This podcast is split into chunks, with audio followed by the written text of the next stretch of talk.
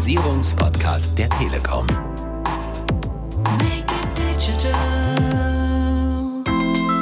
Ich sage immer, wir bauen hier das Netz für die Ewigkeit. Und als Nachrichtentechnikingenieur sage ich auch ganz ehrlich, ich erkenne am Horizont keine andere Technologie, die die Glasfaser ablösen wird.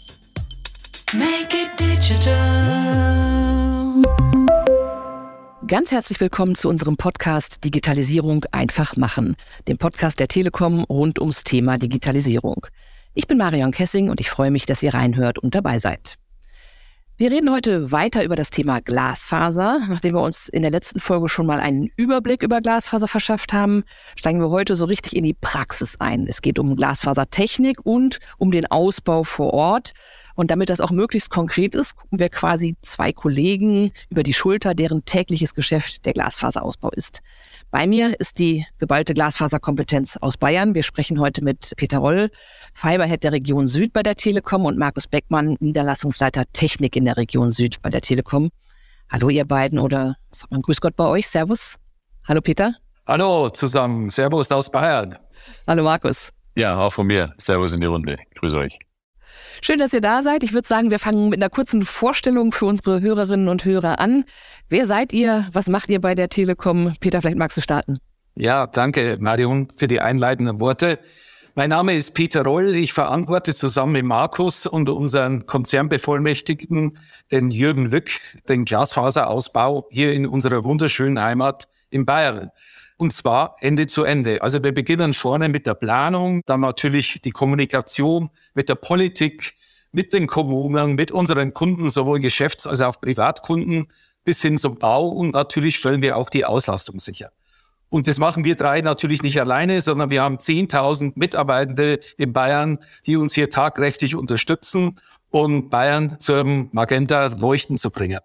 Danke, Peter. Markus, wie sieht's bei dir aus? Ja, mein Name, wie gesagt, Markus Beckmann. Ich habe die große Freude, die Technik Niederlassung Süd bei der Deutschen Telekom zu verantworten. Und äh, mit meiner Mannschaft, wir sind dafür verantwortlich, dass wir hier unser immenses Bestandsnetz betreiben, stabil betreiben und den Glasfaserausbau hier im Süden der Republik nach vorne gestalten. Ich sehe, wir haben zwei echte Experten zum Thema Glasfaser hier heute am Mikro und wir wollen natürlich von euch möglichst viel aus dem echten, aus dem realen Leben hören. Was ist denn für euch das Interessanteste, das Spannendste beim Thema Glasfaser? Gibt es irgendeine interessante oder auch verrückte Geschichte, die euch in letzter Zeit besonders beeindruckt hat?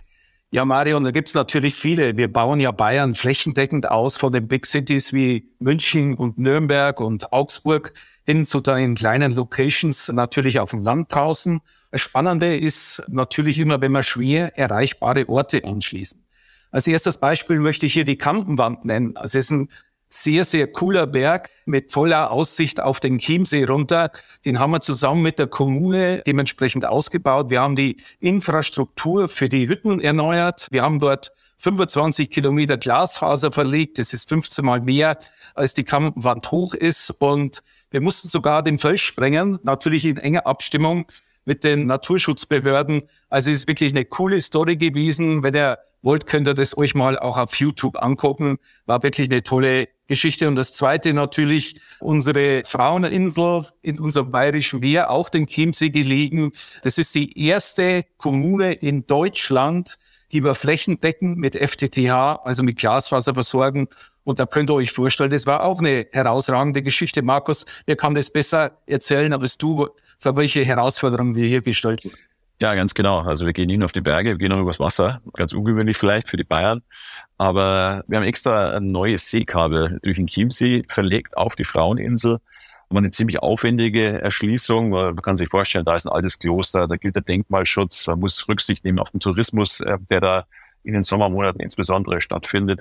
Aber am Ende sind jetzt alle dabei. Wir haben jedes Gebäude auf der Insel mit Glasfaser erschlossen. Und mit der Erschließen ist das eine. Wir haben auch alle Kunden entsprechend mit vereinten Kräften umgestellt vom alten Kupfernetz auf das neue Glasfasernetz und Glasfaser in jedem Gebäude. Und dementsprechend kann das Kupfernetz dort in Rente gehen. Und das ist auch nicht nur gut für die Kunden, die jetzt eine stabilere, schnellere Leitung auf Glas haben, sondern wir tun ja auch was für die Umwelt, indem wir hier das Kupfernetz in die Rente schicken, weil dort ein höherer Stromverbrauch vorherrscht, den wir so nicht mehr haben bei unserem Glasfasernetz. Das klingt super spannend. Ihr macht Felssprengungen an der Kampenwand für Glasfaser, ihr legt Seekabel durch den Chiemsee. Also ich glaube, da könnten wir noch lange, lange drüber sprechen, über eure Geschichten rund um Glasfaser. Aber wir wollen ja auch über die Technik heute reden. Und das ist natürlich jetzt ein harter Cut, aber lass uns trotzdem da nochmal reinblicken, wie Glasfaser wirklich eigentlich funktioniert, weil für mich persönlich ist das alles sehr schwer vorstellbar. Ist das wirklich Glas, dieses Material? Das klingt unglaublich zerbrechlich, Markus. Ja, es ist wirklich Glas, was in der Glasfaser drin ist. Aber es ist überhaupt nicht zerbrechlich, sondern im Gegenteil, es ist sogar sehr stabil. Weil zum Beispiel Glas ist es völlig egal, wenn es mal nass wird, im Gegensatz zu einem elektrischen Leiter wie der Kupferleitung. Wenn da mal Starkregen ist oder gar Überschwemmungen, dann ist es für eine Glasfaser ziemlich egal. Wenn es da rundherum feucht oder gar nass ist, die läuft weiter, die funktioniert weiter. Eben ganz anders, als wenn es einen Kurzschluss gibt, wie bei einem elektrischen Leiter. Und wie groß ist so eine Glasfaser? Es kann man sich so vorstellen, die reine Glasfaser, wo die Signale drüber geführt werden, in der Größenordnung eines menschlichen Haares. Also es gibt's auch noch dünner heutzutage, aber bei der Größenordnung, wenn man sieht, wie filigran das Ganze ist, wenn man das in der Hand hält und sich so ein Glasfaserkabel in Anführungszeichen in der Hand bekommt, dann ist es meistens ein bisschen dicker. Das liegt aber dann an der Ummantelung, dass wir natürlich nicht die reine ganz dünne Haar, dünne Glasfaser verlegen, sondern da ist rundherum ein gewisser Schutz, wie so eine Art Isolator, auch wenn es kein elektrischer Leiter ist, aber damit es eben nicht knickt als Beispiel. Deswegen hat es dann ja, am Ende vielleicht einen Millimeter Durchmesser, so ein Glasfaserkabel, was man bei sich zu Hause dann vorfinden kann. Also wirklich unglaublich, dass über so ein dünnes Ding, sag ich mal, dann solche Mengen an Infos rübergehen können. Wie funktioniert das denn genau mit diesen Lichtimpulsen? Ja, das ist ein Laser, der auf der einen Seite sozusagen das Signal absetzt und dann auf der Gegenseite gibt es dann ein Empfangsstück. Das Licht, das Laserlicht ist übrigens nicht sichtbar. Das ist im Infrarotbereich. Oder man sich jetzt vielleicht, warum machen wir das nicht bei so einem roten Laserpointer? Das liegt einfach daran, dass in diesem Infrarotbereich, der fürs menschliche Auge nicht mehr sichtbar ist, die Dämpfung der Glasfaser am geringsten ist. Also wir darüber weitere Strecken überwinden können, das ist jetzt im Glasfaserausbau für Fiber to the Home nicht so relevant, weil da sind es meistens nur ein paar hundert oder wenige Kilometer, bis wir dort die Haushalte, die Unternehmen erreichen. Aber in unserem Kernnetz, wo wir natürlich auch alles auf Glasfaser haben, wo wir viele Kilometer überbrücken, bis man das Signal wieder aufbereiten muss, ist es schon wichtig, da eben möglichst effizient das Ganze zu übertragen. Und es ist nicht nur mit einer sozusagen Farbe, mit einer Wellenlänge Datenübertragung möglich, sondern auf so einer Glasfaser kann ich mit mehreren Wellenlängen, wir sagen dazu Farben, wie gesagt vom menschlichen Auge nicht sichtbar sind, Daten übertragen.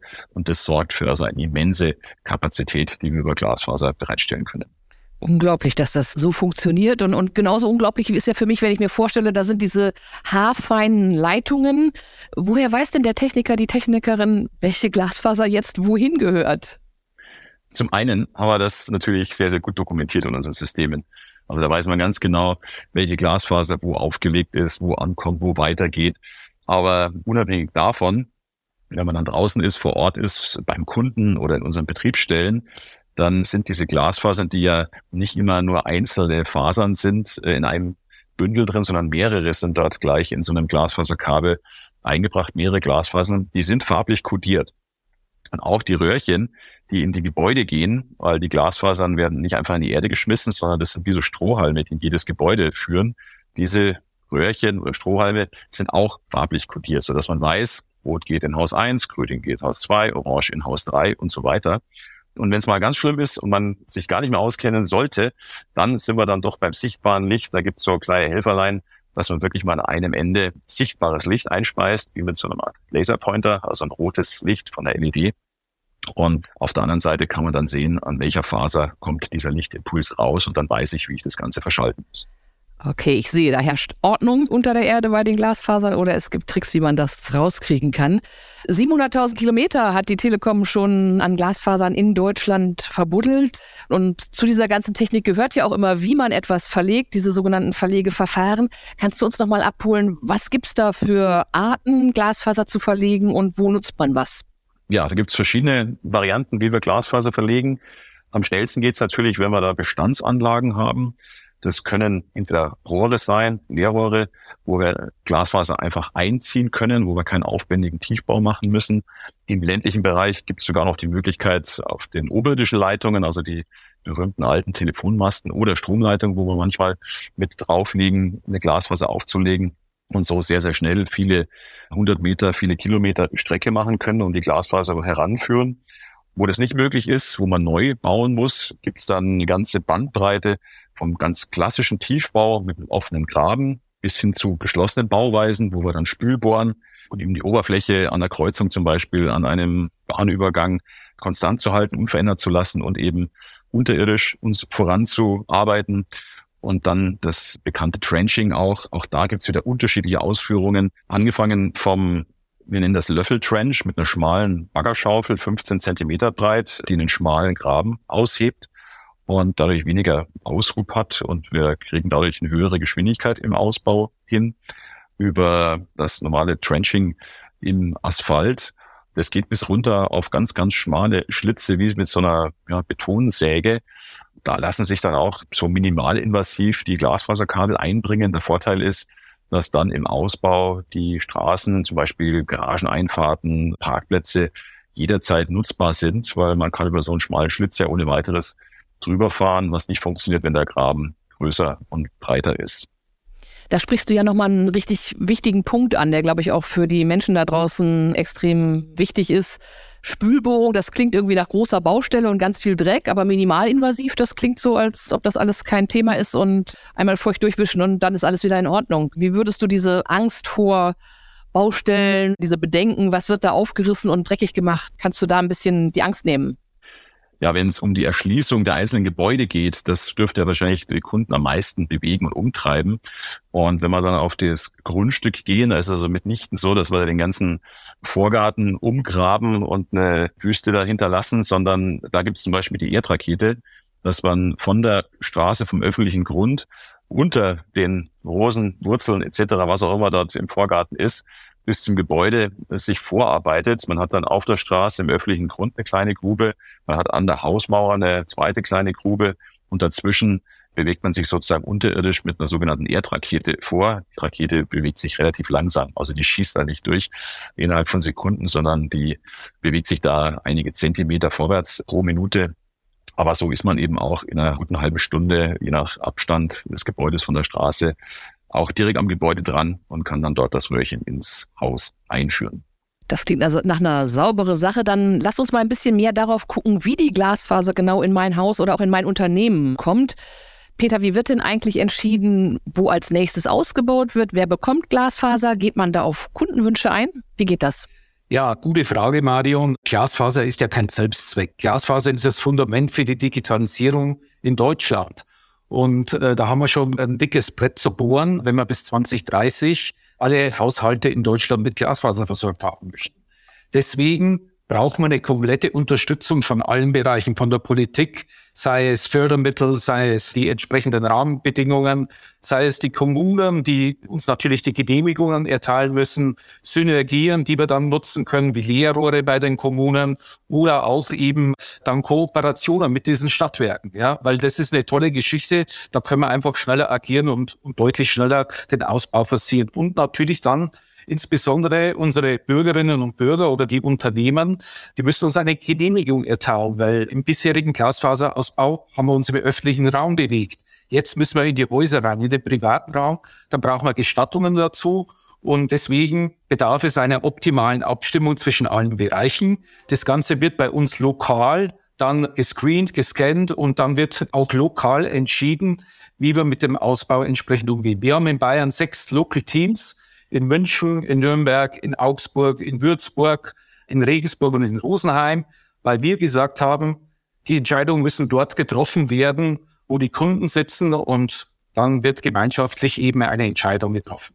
Und das Ganze natürlich dann auch auf unseren drei Säulen, weil wir können nicht alles eigenwirtschaftlich ausbauen, sondern wir haben den eigenwirtschaftlichen Ausbau der Telekom, wir haben eben den geförderten Ausbau durch den Staat, durch den Freistaat Bayern und wir haben eben diese Kooperation. Du hast die lokalen Teams erwähnt, du hast von Kommunen, von Genehmigungen, von einzelnen Bürgern, Bürgerinnen gesprochen. Das heißt, das ist schon ein sehr, sehr regionales Geschäft, oder? Ja, Business is local, äh, sagen wir immer dazu, sehr regional aufgestellt. Wir haben es zum Beispiel so in Bayern gemacht. Ich erzähle mal ein Stück weit aus der Praxis. Wir haben letztes Jahr unsere 2056 Kommunen kontaktiert, haben ihnen einen Vorschlag unterbreitet, wie wir flächendeckend Glasfaser ausbauen können, eben wieder auf unseren drei Säulen, eigenwirtschaftlich, Förderung und Kooperation. Und nachdem man sich natürlich geeinigt hat, dann geht's weiter. Da müssen die Genehmigungen erteilt werden durch die Kommunen. Wir müssen Tiefbauer finden. Da werden dann Ausbautermine gefixt. Und dann ist es schon enorm wichtig, dass wir eben unsere Kunden dementsprechend abholen, dass wir sagen, wann bauen wir aus, welches Gebiet bauen wir aus, weil nur dann, wenn wir eben diese Genehmigung haben oder einen gebuchten Tarif, können wir ja entscheiden oder können gemeinsam festlegen, welches Haus, welches Gebäude angeschlossen wird. Und es ist auch nicht schlimm, weil der Ausbau ist für den Bürger kostenfrei. Sobald er einen Tarif bei uns bucht, der im Übrigen analog den Kosten ist wie auf Kupferbasis, bekommt er den Anschluss kostenfrei im Haus installiert. Und solange wir mit dem Bagger unterwegs sind, dann ist der Anschluss dementsprechend auch noch kostenfrei. Wie machen wir das?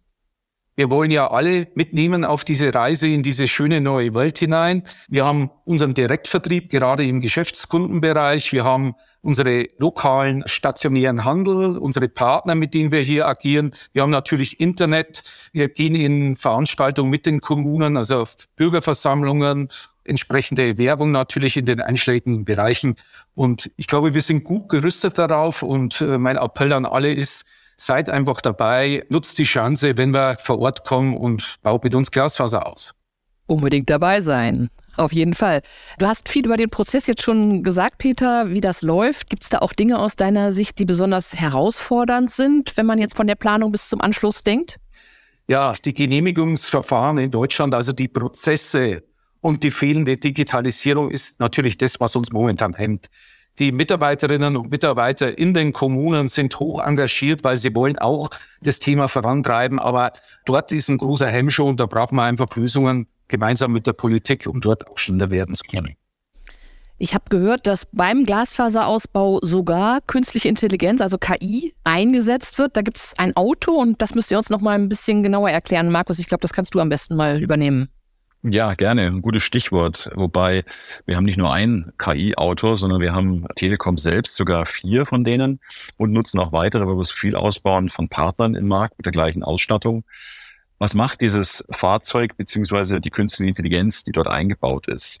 Wir befahren die ganzen Ausbaugebiete mit diesen Fahrzeugen. Die haben jede Menge Kameras, die machen Fotoaufnahmen, die machen Videoaufnahmen. Die machen Laserscans der Umgebung. Natürlich wird dort mit dem Datenschutz und Anonymisierung sehr darauf geachtet, dass Kfz-Kennzeichen, dass Gesichter von Personen nicht kenntlich sind, dass die verfremdet werden. Und durch diese automatische Erfassung können wir feststellen, wie sieht denn die Umwelt dort aus? Wo gibt's Bäume? Nicht mehr so wichtig, wie der Baum oben aussieht, sondern das Wurzelwerk darunter. Aber da müssen wir natürlich aufpassen, wenn wir Glasfaser verlegen, dass wir die nicht zerstören. Wo hat's Einfahrten zu Gebäuden? Weil wir können natürlich nicht in irgendeine Einfahrt Netzverteiler von uns mitten reinstellen. Und wie sieht's mit den Oberflächen aus? Sprich, habe ich da Pflaster, habe ich da Asphalt, ist da Beton oder ist dort freie Wiese? Und ja, durch diese Befahrungen werden also jedes Jahr Tausende von Kilometern erfasst, terabyteweise Daten gesammelt, um eben den Ausbau schnellstmöglich durchführen zu können, weil der kürzeste Weg ist nicht immer der beste. Es ist manchmal sinnvoller, einen kleinen Umweg zu machen, wenn ich eine Wiese zum Beispiel durchpflügen kann oder was verlegen kann, anstatt aufwendig irgendwo Platten rauszunehmen oder gar einen Asphalt öffnen zu müssen und die Oberfläche wieder sauber herstellen zu müssen. Sehr interessant. Und das heißt, ich habe mir das so ein bisschen vorzustellen wie so ein Google-Auto, was dann durch die Ausbaugebiete fährt und da vorneweg checkt, wo der beste und vielleicht nicht unbedingt der kürzeste Weg langführt. Ja, so ähnlich, wobei unsere Autos ein bisschen größer sind, weil wir haben da noch mehr Technologie drin. Also das ist vollgepackt mit Hochleistungsrechnern, diese Fahrzeuge. Das sind so Lieferwägen, muss man uns eher sagen. Oh, die Google-Autos, die man vielleicht mal gesehen hat, sind eher so Kleinwagen mit aufmontierten Kameras. Also wir haben da größere Autos mit mehr Hightech drin am Laufen und deswegen ist es auch nicht so einfach zu sagen, ja, braucht ihr ja gar nicht, ihr könnt ja auf Google Maps oder vergleichbare Anbieter gehen, sondern wir sammeln da viel, viel mehr Daten, wir machen da viel, viel mehr Analysen, weil es mehr geht, als ein Gebäude von außen anzuschauen. Wir müssen, wie gesagt, die komplette Umwelt analysieren, die Oberflächen analysieren, um den besten Ausbauweg, den besten Verlegeweg für die Glasfaser zu identifizieren. Da gib uns doch mal ein Gefühl dafür, wie lange dauert denn so ein Ausbau? Wie viel Kilometer, Meter äh, schafft man so? Ja, also insgesamt sagen wir allein in Bayern pro Jahr mehr als 10.000 Kilometer, die wir neu verlegen. Das ist ja der Größenordnung des deutschen Autobahnnetzes, glaube ich. Die Geschwindigkeit und die Dauer, das ist ziemlich abhängig von dem Gebiet, wo man unterwegs ist. Da gibt es also keine goldene Regel. Es kann passieren, dass ich in einer Stadt bin und innerhalb einer Stadt schaffe ich manchmal keine 100 Meter am Tag, weil es so aufwendig ist, dort zu bauen. Da kann ich keine großen Strecken absperren. Da muss ich sicherstellen, dass die Feuerwehr durchkommt, dass der Parkraum für die Anwohner gegeben ist. Da kann ich keine Materialien innerhalb einer Stadt lagern. Die muss ich aufwendig wegfahren und wieder zurückbringen, wenn es an die Verfüllung geht und die Oberflächenwiederherstellung. Also das ist sehr, sehr aufwendig in den Städten, während ich auf dem Land oder über Land äh, kann ich teilweise mehrere Kilometer an einem Tag schaffen. Mit dem richtigen Verlegeverfahren, äh, Flügen geht sehr schnell, ein Late-Chat-Verfahren entlang von Bundes- und Staatsstraßen, was sehr, sehr effizient ist, wo ich, wie gesagt, am Tag deutlich mehr als einen Kilometer schaffen kann. Das heißt, es gibt deswegen keine feste Regel, wie lange dauert so ein Ausbau. Es hängt vom Fortschritt ab, von der Geschwindigkeit, die ich in einem Ausbaugebiet mache. Wir reden aber sicherlich von einigen Wochen, teilweise Monaten oder wenn ich in der Stadt unterwegs bin, je nach Größe von so einem Ausbaugebiet, dann erstreckt sich das auch mal über ein Jahr. Nun ist ja gerade im Moment sehr viel Dynamik im Glasfasermarkt. Es gibt ganz viele Anbieter, es gibt viel Wettbewerb und auch viele Versprechen. Peter, du hast vorhin auch schon von Stadtwerken gesprochen und Kooperationen. Wie schätzt ihr die aktuelle Wettbewerbssituation ein? Also erstmal stehen wir als Deutsche Telekom zum offenen Wettbewerb. Oder mache ich das fest? Auf der einen Seite haben wir einen Open Access. Das heißt, neben den Tarifen der Deutschen Telekom haben wir die Tarife von 1 und 1, Vodafone, von Telefonica, alle mit an Bord. Wobei wir natürlich schon davon überzeugt sind, dass wir das beste Produkt haben und das beste Preis-Leistungs-Verhältnis mit dem besten Service bieten. Das ist der Punkt eins. Die zweite Sicht ist das Thema Kooperationen. Da sind wir auch sehr, sehr offen. Das beste Beispiel hier in Bayern sind die Stadtwerke Coburg, wo wir einen top abgestimmten Vertrag abgeschlossen haben, wirklich eine Zusammenarbeit per Excellence. Und dort war auch wichtig, dass man als Partner auf Augenhöhe agiert. Und das haben wir gemeinsam hinbekommen. Natürlich ist so eine Kooperation immer davon abhängig, ob der Partner die entsprechenden Services liefern kann, wo unser Anspruch auch in Richtung unserer Kunden ist. Also Top-Service, die SLAs müssen eingehalten werden und, und, und. Das ist eine Voraussetzung. Und das Zweite natürlich, dass wir uns kaufmännisch dann auf einen Preis einigen, der dann für alle dann auch Spaß macht. So möchte ich es mal bezeichnen. Spaß klingt ganz wichtig bei der Sache, auf alle Fälle. Jetzt äh, lass uns aber nochmal aus Kundensicht gucken. Da interessiert mich am Ende ja nur, dass die Glasfaser schnell und sauber bei mir ankommt. Ihr beide schließt täglich Unternehmen an. Wie geht das ganz konkret? Wie kommt die Glasfaser in mein Büro und an meinen Arbeitsplatz? Ja, es ist relativ einfach. Markus hat es ja gerade schon erwähnt. Wir legen die Glasfaser in den Keller rein, in den Installationsraum, meistens bei den Unternehmen. Und dann geht's über die Inhouse-Verkabelung, die auch aus Glasfaser besteht, entweder in die Wohnung rein oder in Mehrfamilienhäuser natürlich über die Stockwerksverteiler in die Wohnungen rein. Aber insbesondere, und ich denke, das interessiert ja hier unsere Hörer auch besonders, ist das Thema Geschäftskundenbereich. Auch dort legen wir praktisch dann die Glasfaser in den IT-Raum, in das Rechenzentrum unserer Kunden und dort schließen wir das Ganze mit einem Modem ab, wo man dann natürlich seine Infrastruktur verbinden kann. Besser ist es natürlich, man hat einen Router zur Verfügung oder man schafft sich einen neuen an, der Glasfaser ready ist, weil dann hat man keinen Bottleneck und wir haben im Prinzip dann die komplette Bandbreite im Netzwerk äh, zur Verfügung unserer Kunden. Und das Ganze ist keine Rocket Science, ist eigentlich State of the Art, nur eben auf Glas und von dem her tolle Geschichte und auch entsprechend einfach umzusetzen in den Unternehmen. Das heißt, Inhouse-Verkabelung ist auch nichts, was mir Angst machen muss als Unternehmen. Auf keinen Fall. Gerade im Unternehmensbereich gibt es ja genügend Kabelwege, die wir nutzen können. Da ist es deutlich einfacher, manchmal sogar als wie im Privatkundenumfeld. Wenn dann alles läuft, was ist denn dann möglich über Glasfaser, Peter, gerade im Vergleich vielleicht zu heutigen Leitungen? Auf Kupfer können wir momentan 250 Mbit transportieren und äh, im Glasfaserbereich natürlich deutlich mehr. Ich habe es ja gerade schon mal erwähnt. Der Bandbreitenbedarf, der verdoppelt sich alle zwei bis drei Jahre. Und das ist natürlich auch eine Investition auch in die Zukunft. Momentan können wir im Geschäftskundenbereich bis zu 100 Gigabit pro Sekunde bereitstellen, im Privatkundenbereich 1 Gigabit. Und in Zukunft wird natürlich noch deutlich mehr möglich sein, weil das Medium ist ja da. Es gibt momentan nichts Schnelleres als Lichtgeschwindigkeit. Gegebenenfalls müssen wir dann an den beiden Endstellen nochmal anpassen, aber da ist nach oben hin alles möglich. Ist das denn jetzt wirklich mit Glasfaser dann eine langfristige Investition oder kommt da in Zukunft doch noch eine andere Technologie, Markus? Also ich sage immer, wir bauen hier das Netz für die Ewigkeit. Und als Nachrichtentechnikingenieur sage ich auch ganz ehrlich, ich erkenne am Horizont keine andere Technologie, die die Glasfaser ablösen wird. Nicht über Funk, nicht über Satellit. Und das liegt einfach daran, dass dort das entsprechende Spektrum physikalisch begrenzt ist. Muss man sich vorstellen, wie bei so einem Radioempfänger, bei so einem UKW-Empfänger, da gibt es ja auch nur eine gewisse Anzahl Sender, die dort einstellbar ist. Also das ist das Funkspektrum, was da zur Verfügung steht. Das gleiche gilt bei der Datenübertragung. Und diese Einschränkung, die habe ich eben bei Glas nicht. Ich habe es eingangs erwähnt, man kann bei Glas zum einen über das Licht, ja, hat man entsprechend extrem hohe Bandbreiten, bereits über eine Farbe, über eine Wellenlänge. Und ich kann eben über Glas mehr als eine Farbe transportieren, auch wenn sie fürs Auge nicht sichtbar sind, aber das ist egal. Ich kann mit mehreren Wellenlängen parallel auf der gleichen Glasfaser arbeiten und habe deswegen hier gigantische Möglichkeiten, auf diesem Medium Daten zu übertragen also am Medium, am verlegten Netz wird es definitiv nicht scheitern, sondern das ist wirklich das Netz für die Ewigkeit. Und das Einzige, was Peter gerade gesagt hat, was sich noch ändern wird, sind die Sende- und Empfangseinheiten, also die Router in unseren Betriebsstellen und bei den Endkunden, sei es Privathaushalte oder eben Unternehmen.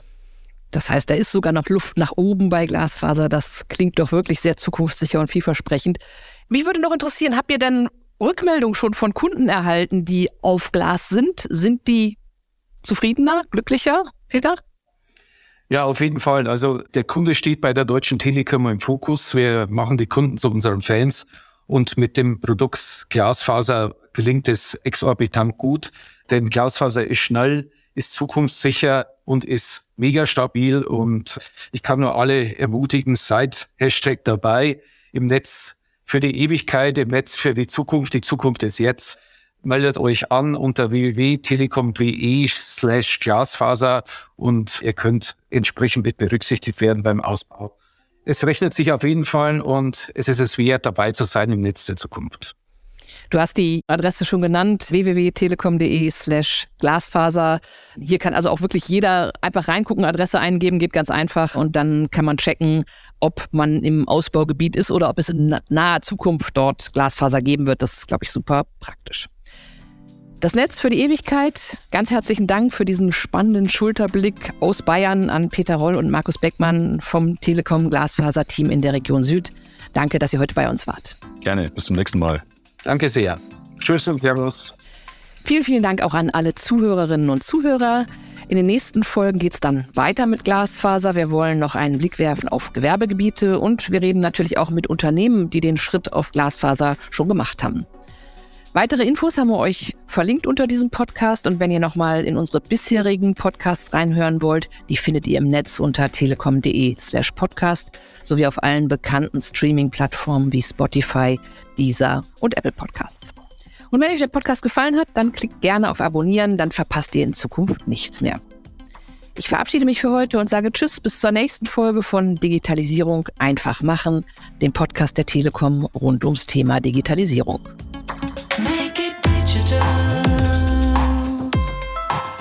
Digitalisierung. Einfach machen.